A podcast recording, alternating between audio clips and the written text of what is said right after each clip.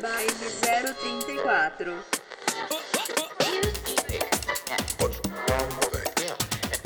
Baile. Baile. Baile. The ball 034.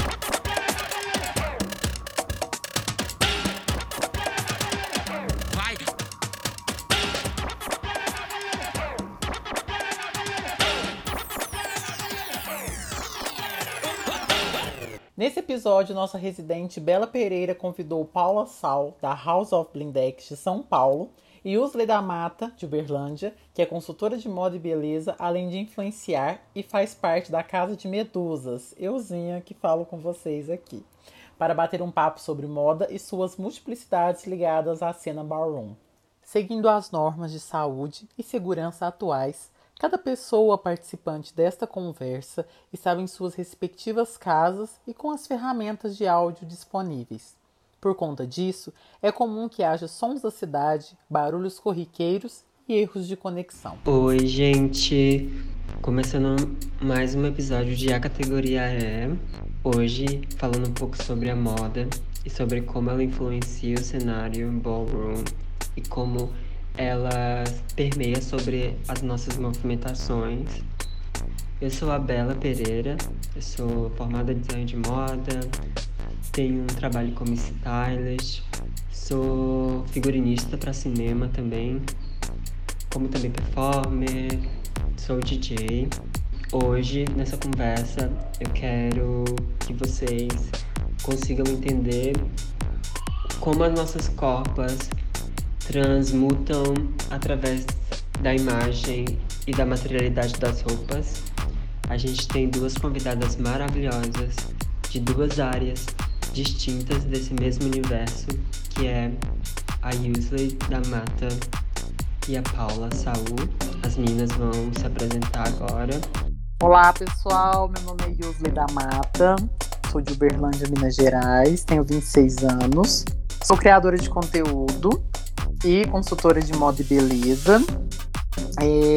Estou por dentro um pouco da questão da BAL desde a primeira, o primeiro momento que nós tivemos aqui em Uberlândia com a Baile 034. Já fui chanteia de duas. E estou muito feliz pelo convite para a gente estar falando um pouco sobre moda e toda essa, essa estética, não só estética, né? Mas toda essa estrutura de moda dentro desse tema maravilhoso. Muito obrigada. Bom, dando sequência aqui então. É, eu sou a Paula, Paula Saul. Eu trabalho com várias coisas, desde recursos humanos até produção de moda. Eu também tenho uma marca. Ah, também produzo conteúdo e estou entrando bastante na área da comunicação agora, atendendo umas marcas diferentes. Um, dentro da Ballroom, eu caminho geralmente nas categorias de Best Dress e Runway, que a gente vai, falar um pouco mais hoje ainda.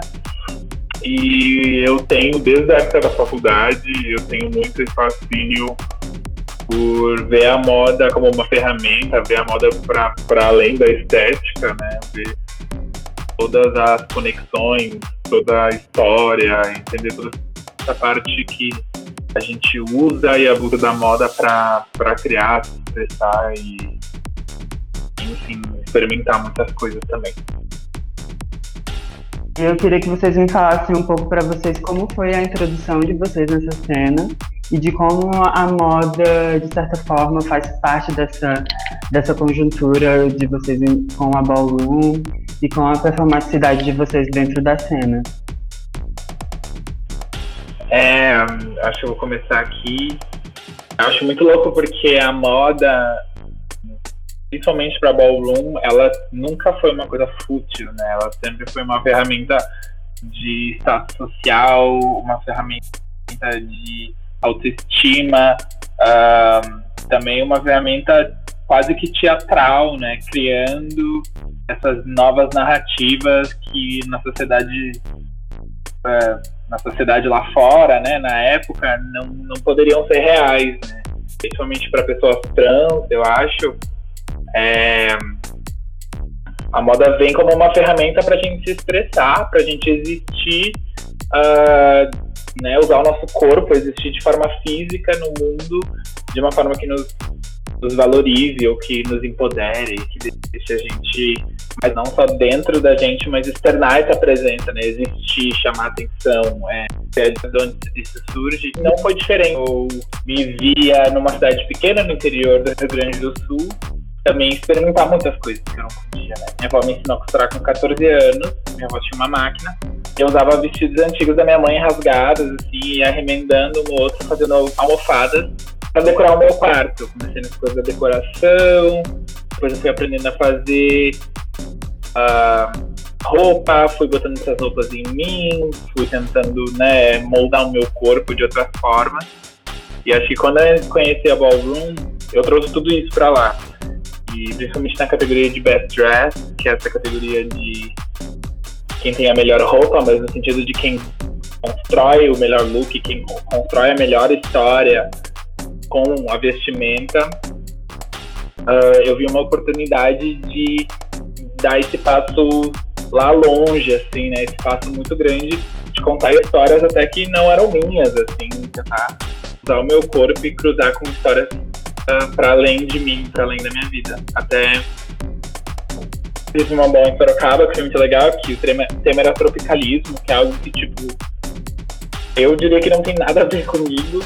E, eu tentei fazer a minha versão disso, eu tentei fazer o que seria, sei lá, a Paula Tropical, criar um look, enfim, eu posso contar melhor depois sobre o processo desse look, mas é, foi isso, sabe? Eu, eu, eu estudei, pesquisei e tentei encontrar esse ponto as duas coisas para transformar numa roupa. Então foi pra, muito além de uma roupinha, né, um look, foi toda uma pesquisa e todo uma, um encontro que eu, que eu acabei gerando com entre essas duas coisas que aparentemente eram distantes, que eu não me, não me via, não me identificava. Então eu tive que criar esse espaço novo para estar lá com confiança e tal para ganhar. Que no caso eu ganhei.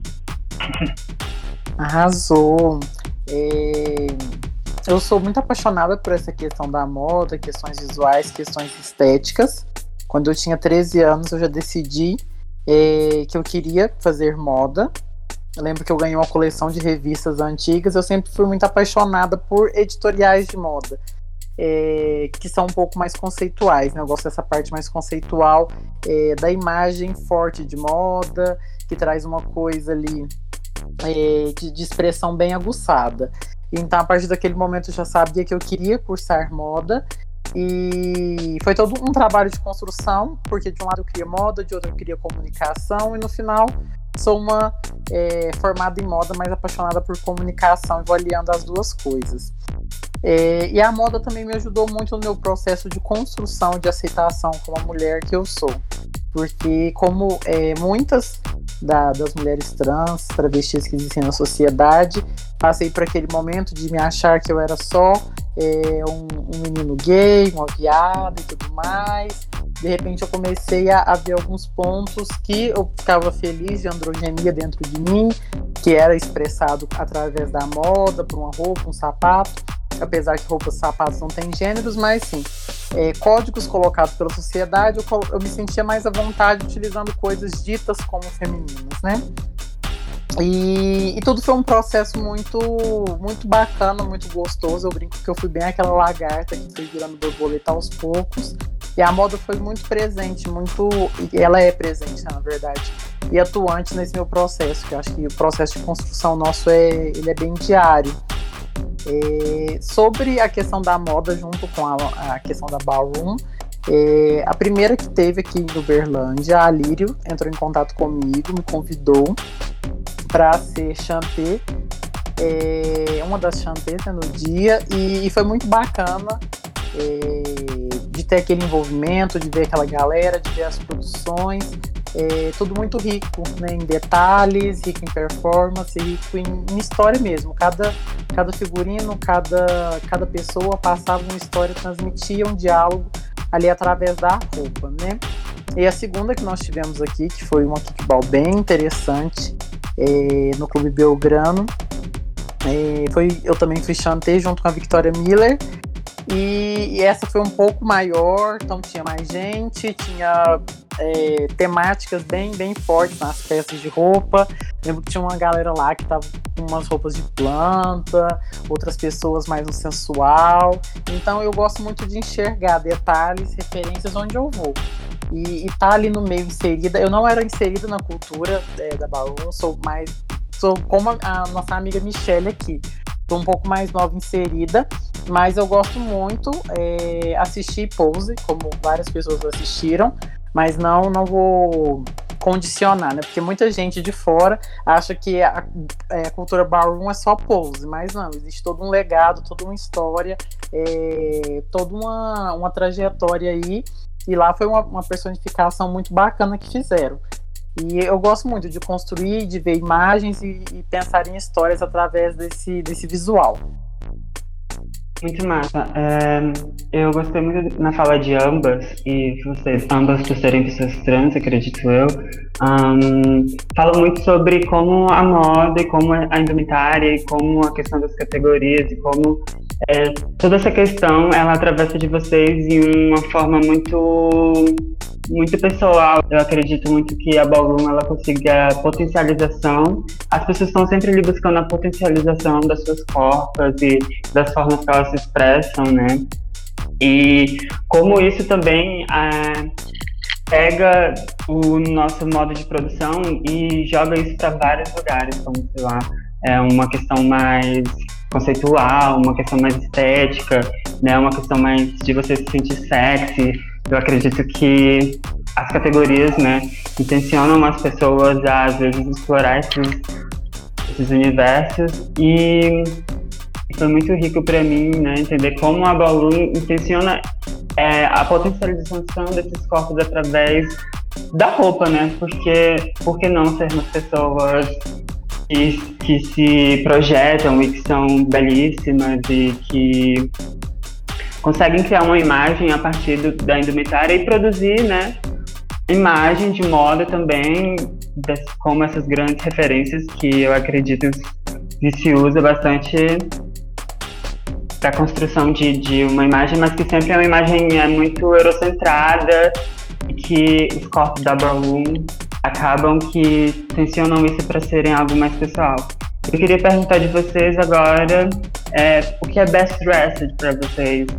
Best dressed para mim, primeiro que, assim, se a gente for analisar, né, o best dressed vem muito de um lugar de uma galera que não tinha grana, não tinha dinheiro de verdade, assim, dava um jeito de conseguir alguma grana e transformava essa grana em outras coisas. Claro, rola também a questão, né, de beijar alguma coisa, no sentido, né, de adquirir de forma ilícita, mas de uma forma geral também era muito sobre fazer acontecer e dar um jeito de emprestado de algum lugar, conseguir emprestado do trabalho, se é que tinha trabalho, ou de alguém que tinha, ou fazer também, né? E aí eu acho que é o lugar que eu me encontro mais, o lugar do fazer. É, como eu disse, aprendi a comprar muito nova. E isso nada mais era do que uma oportunidade de eu fazer várias coisas que eu não tinha dinheiro para comprar. Ou que muitas vezes não tinha para vender na minha cidade. E eu via pela internet. Então eu sempre tinha essa, essa vontade de ter as coisas que talvez ainda não estavam na loja, ainda não estavam, né, não tinham chegado na, na Renner, na C&A. Então eu tinha que fazer. E para mim o Best Dress vem de encontro com essa minha vontade de criar e de fazer. E a minha confiança, porque o, a categoria tem um, uma questão de confiança também, de, de você saber vender o look, né? Vender no sentido de mostrar que você está confiante usando aquele look, que aquele look é o melhor, que ele tem detalhes, que ele tem um acabamento, que o material dele é bom, ou que ele tem exatamente a estética, a proposta que estavam pedindo na categoria, ou que ele é muito mais incrível que o da outra pessoa também, pode ser de comparação. Mas a, a ideia é saber mostrar tudo isso, né? E para mim, eu ganho muita confiança no Best Dress pelo fato de saber que foi eu que fiz a roupa que eu estou usando. Então, quando eu visto algo que eu fiz e eu sei todo o trabalho que deu para fazer, Tá? Quantas horas eu levei para costurar, como foi para pintar o tecido, não sei o que, o acabamento, enfim. Uh, eu entro com um triplo de confiança, porque eu conheço aquela roupa, sabe? Eu que fiz aquela roupa. E eu acho que isso é um poder e e uma, e uma confiança que a gente transborda. Muito legal dessa categoria, por, por mais que muita gente ache, ache que é sobre acesso e dinheiro, que também não, nunca vai deixar de ser, ah, mas é também uma categoria de criatividade e de confiança. Eu acho que você se enrolar no saco de lixo, mas você vender esse saco de lixo, você usar esse saco de lixo com confiança e adicionar detalhes a ele, ou fazer uma amarração diferente no corpo, fazer um cinto, sei lá eu. É, essa é a diferença. Eu acho que é uma categoria muito para quem, quem quer contar uma história, para quem quer usar o seu corpo ali como manequim para algo a mais. Então, para mim, o Best Dress é, é muito. É, entra, entra ali para caminhar, contando uma história, usando as roupas. Na minha visão, é, vai muito disso também, da questão da, de você criar né, uma narrativa. É, eu trabalho com criação de conteúdo e a gente tem muito uma palavrinha que sempre utiliza, que é o storytelling, que é você criar uma história, criar uma narrativa para tudo que você vai fazer. E o, o best dressed para mim seria essa questão de você estar confortável e estar confiante na roupa. É, eu faço alguns trabalhos na área de consultoria de moda e há muitas clientes, muitos clientes sempre falam: Ah, eu quero definir o meu estilo, eu quero definir o meu estilo. Eu sou uma pessoa que eu não tenho, tipo assim, um estilo X definido. Porque eu acho, sei lá, tão antiquado, tão, sei, antigo essa questão de você falar, ah, eu sou só clássica, ah, eu sou só romântica, ah, eu sou só contemporânea no look. Porque cada dia você não pode ser uma versão de você. É, eu amo ter vários cabelos, sou viciada em lace. Agora eu voltei a usar porque eu não estava sabendo trançar o cabelo, meu black, para esconder ele, para jogar lace mas estou descobrindo algumas técnicas. E, e, é muito isso, sabe? De você estar tá confiante ali. É, e essa minha confiança que eu tenho, é, e, e, eu acho que é muito relacionado a essa questão, vem desde muito cedo, porque eu sempre gostei de me vestir de forma diferente. É, comecei a acompanhar revistas de moda. No começo, quando não tinha internet, fui ter computador acho que com uns 16, 17 anos. No começo, quando não tinha internet, o meu contato era revista de moda, seja de dois, três anos atrás, via desfiles internacionais e tudo. E eu sempre gostei de pegar uma tendência ali, adaptar uma roupa, ir a um brechó, customizar. Ao contrário da Paula, não sou boa com costuras. Fiz faculdade de moda, a gente custei a formar na parte da costura, porque a bicha que tem o pezinho pesado a professora falava, gente, seu pé é muito pesado, parece que tá em cima de uma moto. E realmente, gente, era um vrum vrum naquela máquina. Então eu gosto muito da produção, da construção, de pegar uma peça, pegar uma outra. Estou fazendo vários estudos referente à, à maquiagem também para complementar aí é, as minhas vivências. Mas eu acho, é, acho não, tenho certeza, dessa questão do best dressed é a confiança, né? E se nós não estivéssemos nessa pandemia, tivéssemos uma bal presencial, é, com certeza eu iria jogar o meu melhor com um look que mistura uma coisa meio luxuosa, felina, com um toque de África nos 70, que é acho que a personificação das coisas que eu mais me inspiro. É muito louco, só um adendo, é muito louco pensar, porque na verdade a minha avó falava que na época da escola dela, as meninas, tipo, aprendiam tarefas domésticas.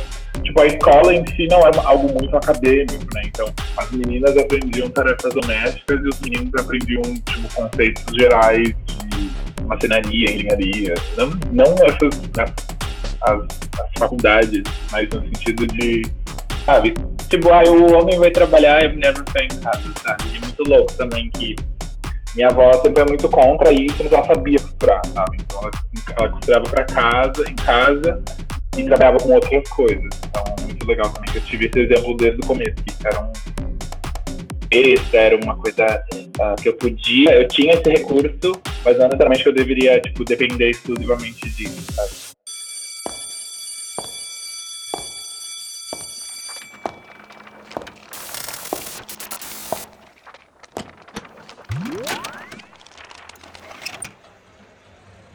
Best Dressed.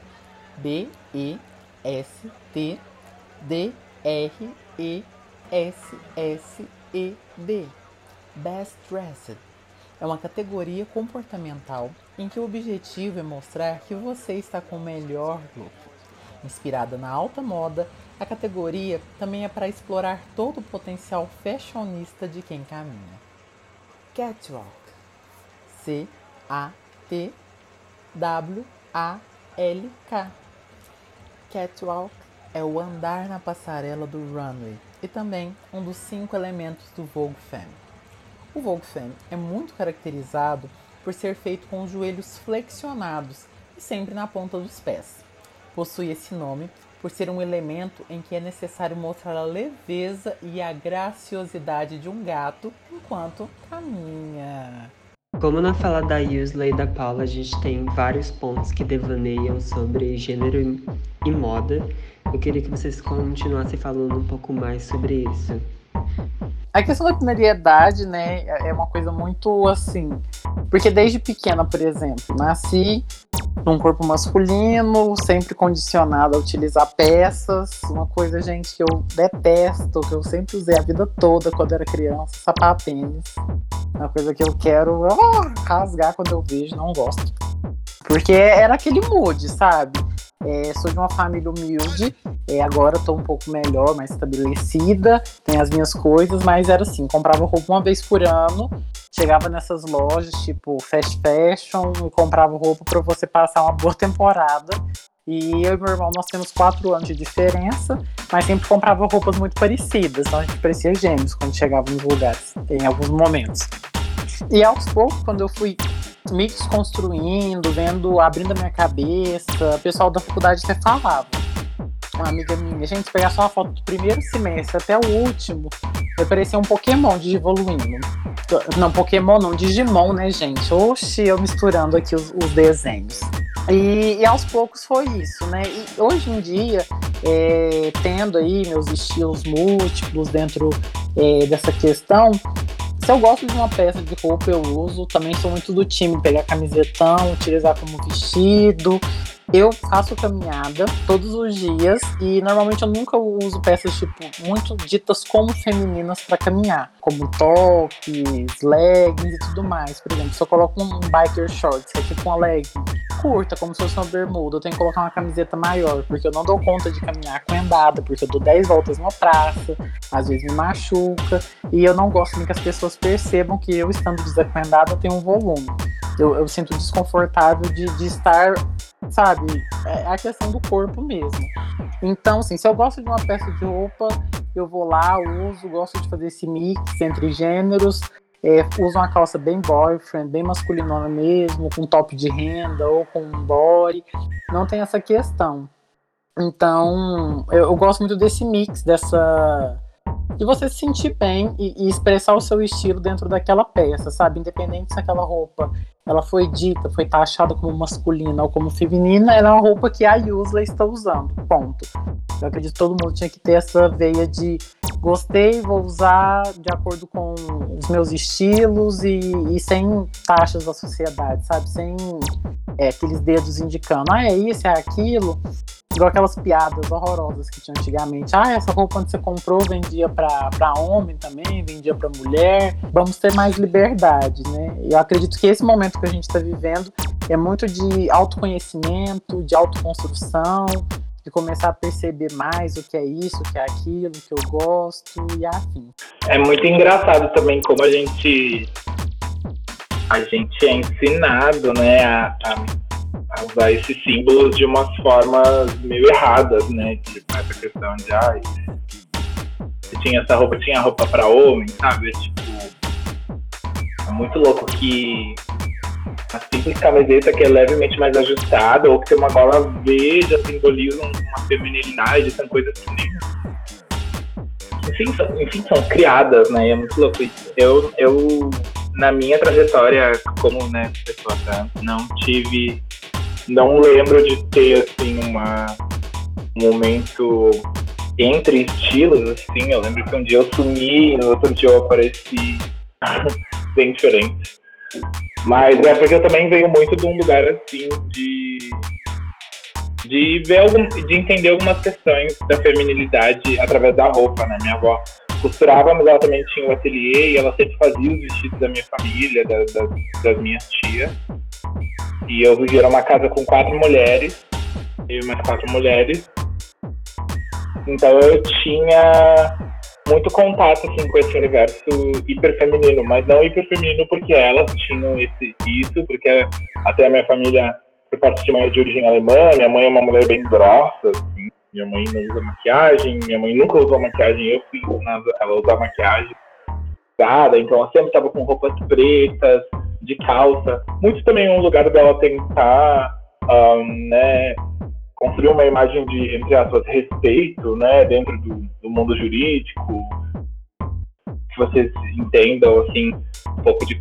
E imaginar, né, como é para uma mulher na, naquela época entrar num ambiente muito masculino e tentar ter uma voz firme, né, ser respeitada. Então, esse, esse, esse eram os meus referenciais. Só que, ao mesmo tempo, quando tinha algum evento especial, era esse negócio dos vestidos, né, dos vestidos enormes, um plissado, que a minha avó fazia plissado à mão, ou tipo, ai, brinco, um colar, um anel. Então, o meu referencial de, de, dessa hiperfeminilidade, dessa feminilidade, sempre foi através de coisas, né?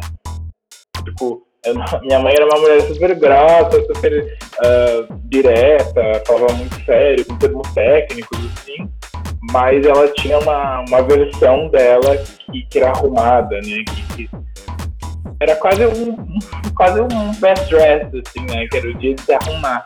Então, na minha família sempre teve essa coisa de roupa de sair, né? A gente não tinha usava, sei lá, tênis, né? Você comprava um tênis novo, esse tênis, ele virava automaticamente o tênis de sair. Ele não, não podia ser usado para qualquer outra coisa, né? Ia, ia caminhar na rua, ia brincar. As outras crianças tinham que usar roupa velha. Então sempre tava usando roupa velha, uma roupa não tão bonita, e aí tinha roupa de sair, era geralmente um conjuntinho. e era muito engraçado, porque essa roupa ela era tipo suada, guardada, cheirosa, sempre perfeita. Então acho que é, dentro das minhas referências eu sempre tive isso, sabe? Um, momento onde, ok, agora você vai, você vai se arrumar, você vai para um outro lugar, você vai, é, aquela outra versão vai, vai acontecer agora, mas que não deixava de ser, não deixa de ser a mesma pessoa, mas é uma é onde a pessoa se propõe, né? Ou ela usa dessa ferramenta da roupa para se colocar num lugar diferente ou numa aparência diferente. E eu achei, sempre achei isso bem, bem forte, né? Principalmente ver a minha mãe, que era essa figura bem masculinizada, assim. Minha mãe tem a mesma altura que eu, que é 1,86 de altura. Então, eu sempre tive essa referência dela. E por muito tempo eu pegava a roupa da minha mãe na adolescência. Eu usava muito a roupa da minha mãe. Porque cabia exatamente em mim, né? A gente tinha um ombro grande.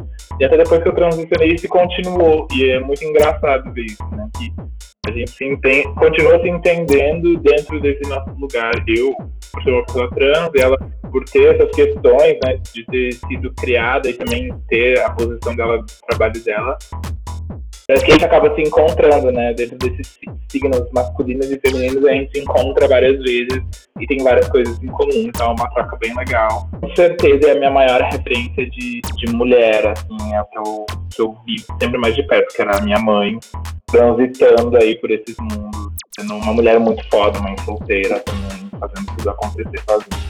Eu amei falar quando a Paula falou sobre esse ato, né, de, de, de se arrumar, de se montar para para sair, para ter a roupa de sair e toda essa performatividade que a gente acaba produzindo com a moda, né?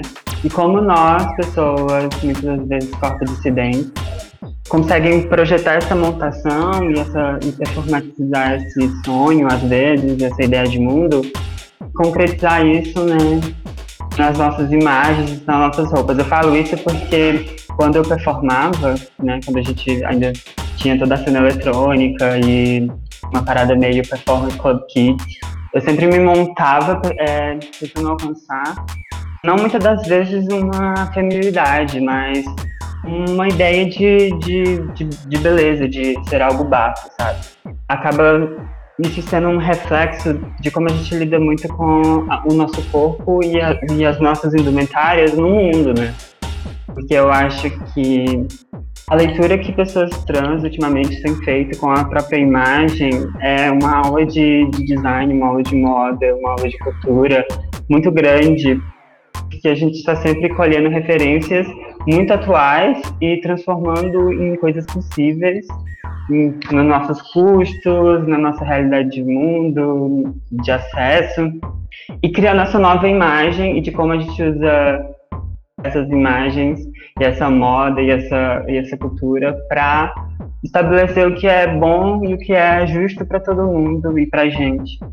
Eu queria que você fechasse um pouco falando mais sobre isso, né? Sobre projeção, sobre tendência, né? O que vem aí, o que vocês esperam que venha aí em relação a tudo, assim, tanto a moda quanto aos desejos do mundo. Eu lembrei muito agora que a gente se conheceu muito nesse rolê né, da noite. Eu conheço a Bela há um tempo já. A gente conheceu em Porto Alegre. E era esse rolê muito de noite e de festa. E esse lugar sempre me foi um lugar seguro para experimentar várias coisas. Ainda como boss, eu né, tinha uma vibe de fazer uma roupa nova toda vez que eu ia sair. E fazer uma roupa nova era às vezes pegar uma roupa, cortar a manga fora e já era outra roupa. E naquela época eu comecei com uma ideia de me arrumar. E aí eu me arrumava, botava um, uma lace tal, mas ao mesmo tempo eu nunca me identifiquei como drag. Eu, eu eu não me sentia de forma alguma personagem. Eu acho que eu lembrava muito desse lugar de. Não, é só uma versão minha arrumada, sabe? Arrumada usando umas ferramentas novas aqui que né, vão remeter ao feminino, mas nunca distante de quem eu era. E muito louco que naquela época eu ainda não entendia o que era ser trans. Eu não entendia várias coisas, né? Mas mesmo assim eu fazia e isso fazia muito sentido para mim. Assim, eu me sentia muito poderosa, me sentia bafo, né? Eu me sentia, enfim, uh, além, para além do que eu era no dia a dia, uma versão melhor de mim. E eu acho muito massa também essa questão da moda dela se apropriar dessa simbologia para várias coisas, né? Ou seja, como corpos trans, uh, usado sexy, que já é algo sexy, sexo, né? Enfim, sobre os nossos corpos já é algo que é sempre carregado já está sempre sendo, né, tá sempre no inconsciente das pessoas, olha pra gente já pensa em sexo. Se a gente se, apro se apropriar disso para fazer algumas coisas, se quiser também, ou se quiser se cobrir, que nem Aí eu estava falando, né, de vou colocar um short mais justo, eu, aí eu sinto que eu tenho que compensar com a camiseta. E eu também sinto muito isso, porque às vezes eu fico meio tipo, botar um top, um short, eu sei que isso vai chamar muita atenção. E eu não sei se eu tô na frente de usar essa potência toda agora, sabe? Às vezes eu quero, principalmente, né? Eu vou estar querendo estar num lugar mais de boa, não, não tanto protagonista, mas às vezes também é sobre isso, né? Você sabe que aquilo é uma ferramenta poderosa, mostrar mais a sua pele, ou usar aquela roupa que faz tal coisa parecer maior e tal coisa parecer menor, ou tem aquela roupa que tem, que deixa tua bunda maior e tu quer isso, porque isso te dá uma confiança, enfim. Eu acho que a moda também traz muito isso, né? Essas ferramentas, saber usar elas e se apropriar do que elas geram uh, na sociedade, né? Ter consciência sobre isso. Obviamente, tem todas as questões ruins que não cabem a gente.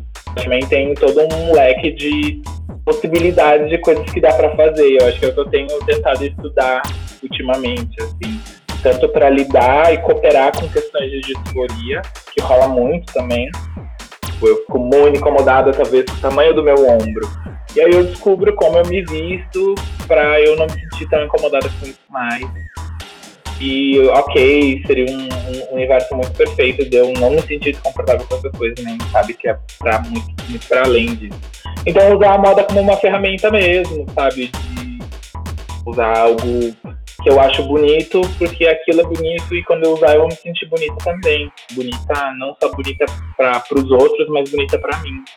E acho que questão de tendência, assim, eu, no sentido comportamental, eu vejo que cada vez mais a gente está falando sobre liberdade, é, que nem a Wilson falou também, essa questão de roupa não ter gênero, eu acho que é uma das pontos final, né? Roupa não tem gênero, ponto porque, poxa, a gente tem que estar muito além disso para começar a experimentar uma moda que seja, de fato, um, algo que tem a oferecer, né? E não todo, toda essa bagagem que a sociedade colocou por cima, em cima das roupas, né? Que a gente possa só experimentar a roupa, a moda, o sapato e ter essa experiência diretamente com o nosso corpo e com, a, com essa matéria física. E que isso seja uma experiência nossa também, não só não tanto carregue experiências de outras pessoas.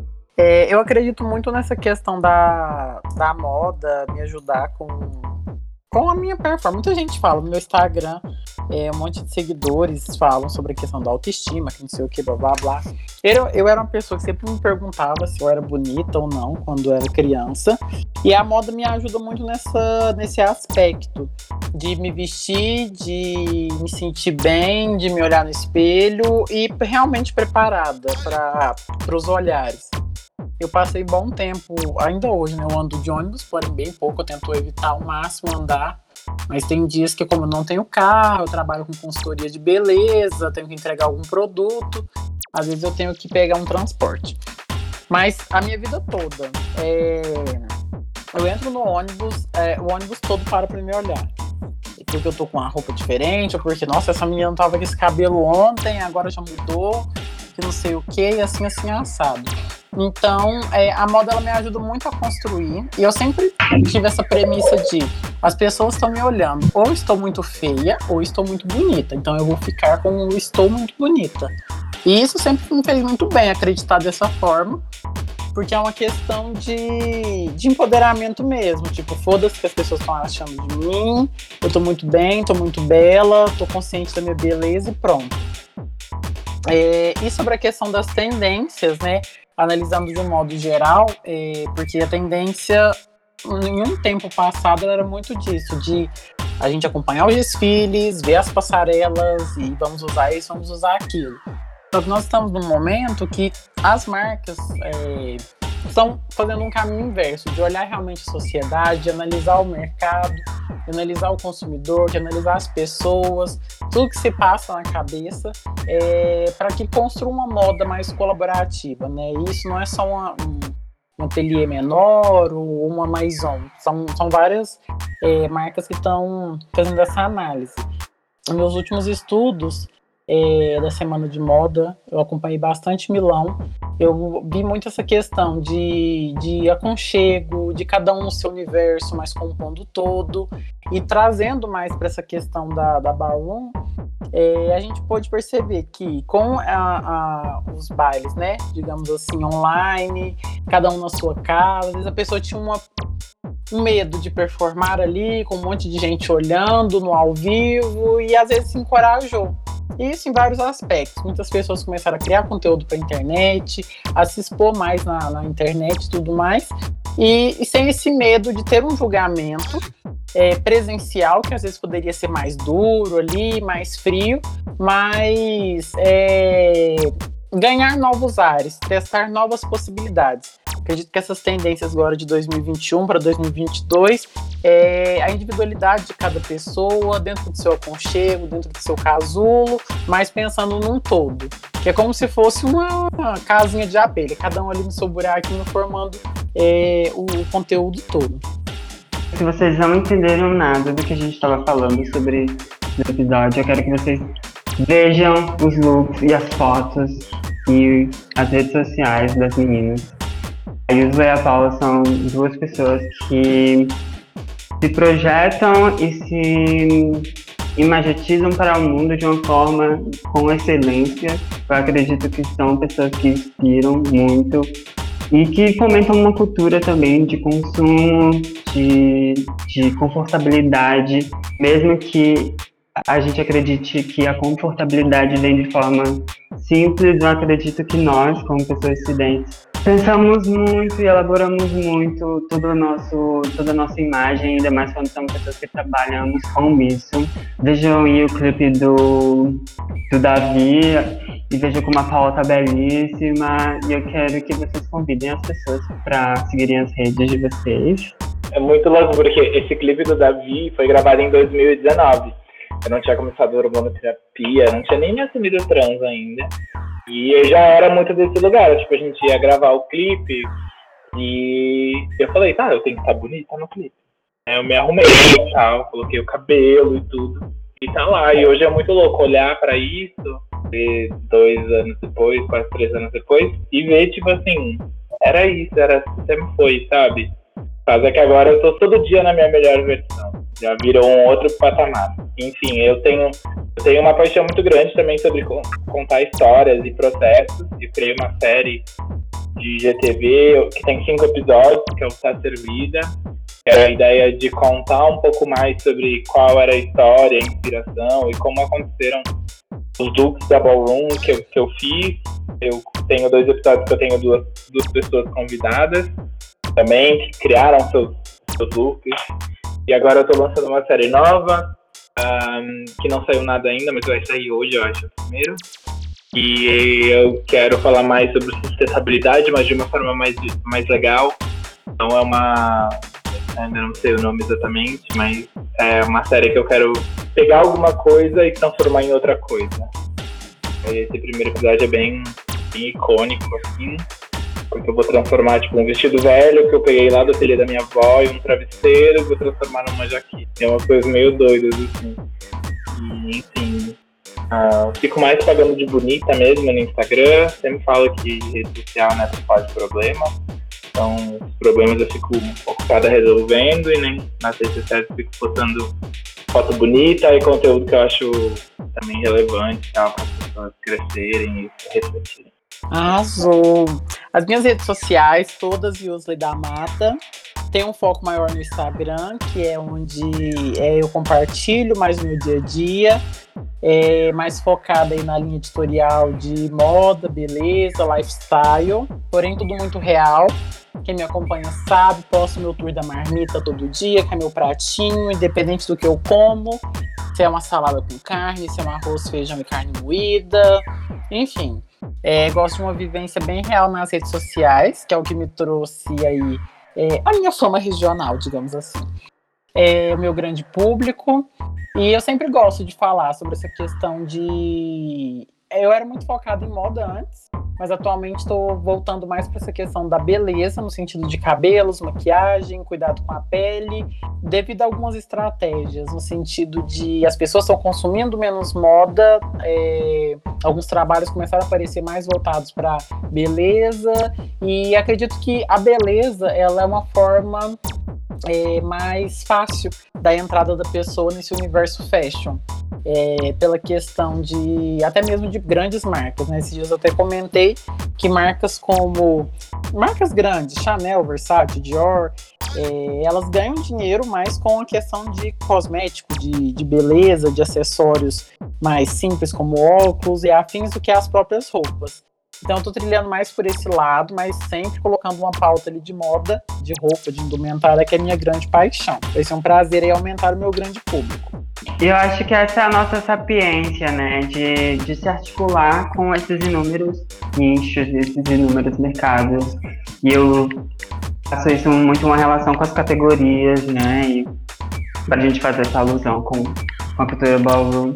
E que é isso, o mundo e o mercado ele existe de inúmeras possibilidades, e ainda mais quando a gente está falando sobre, sobre estética, sobre nosso corpo.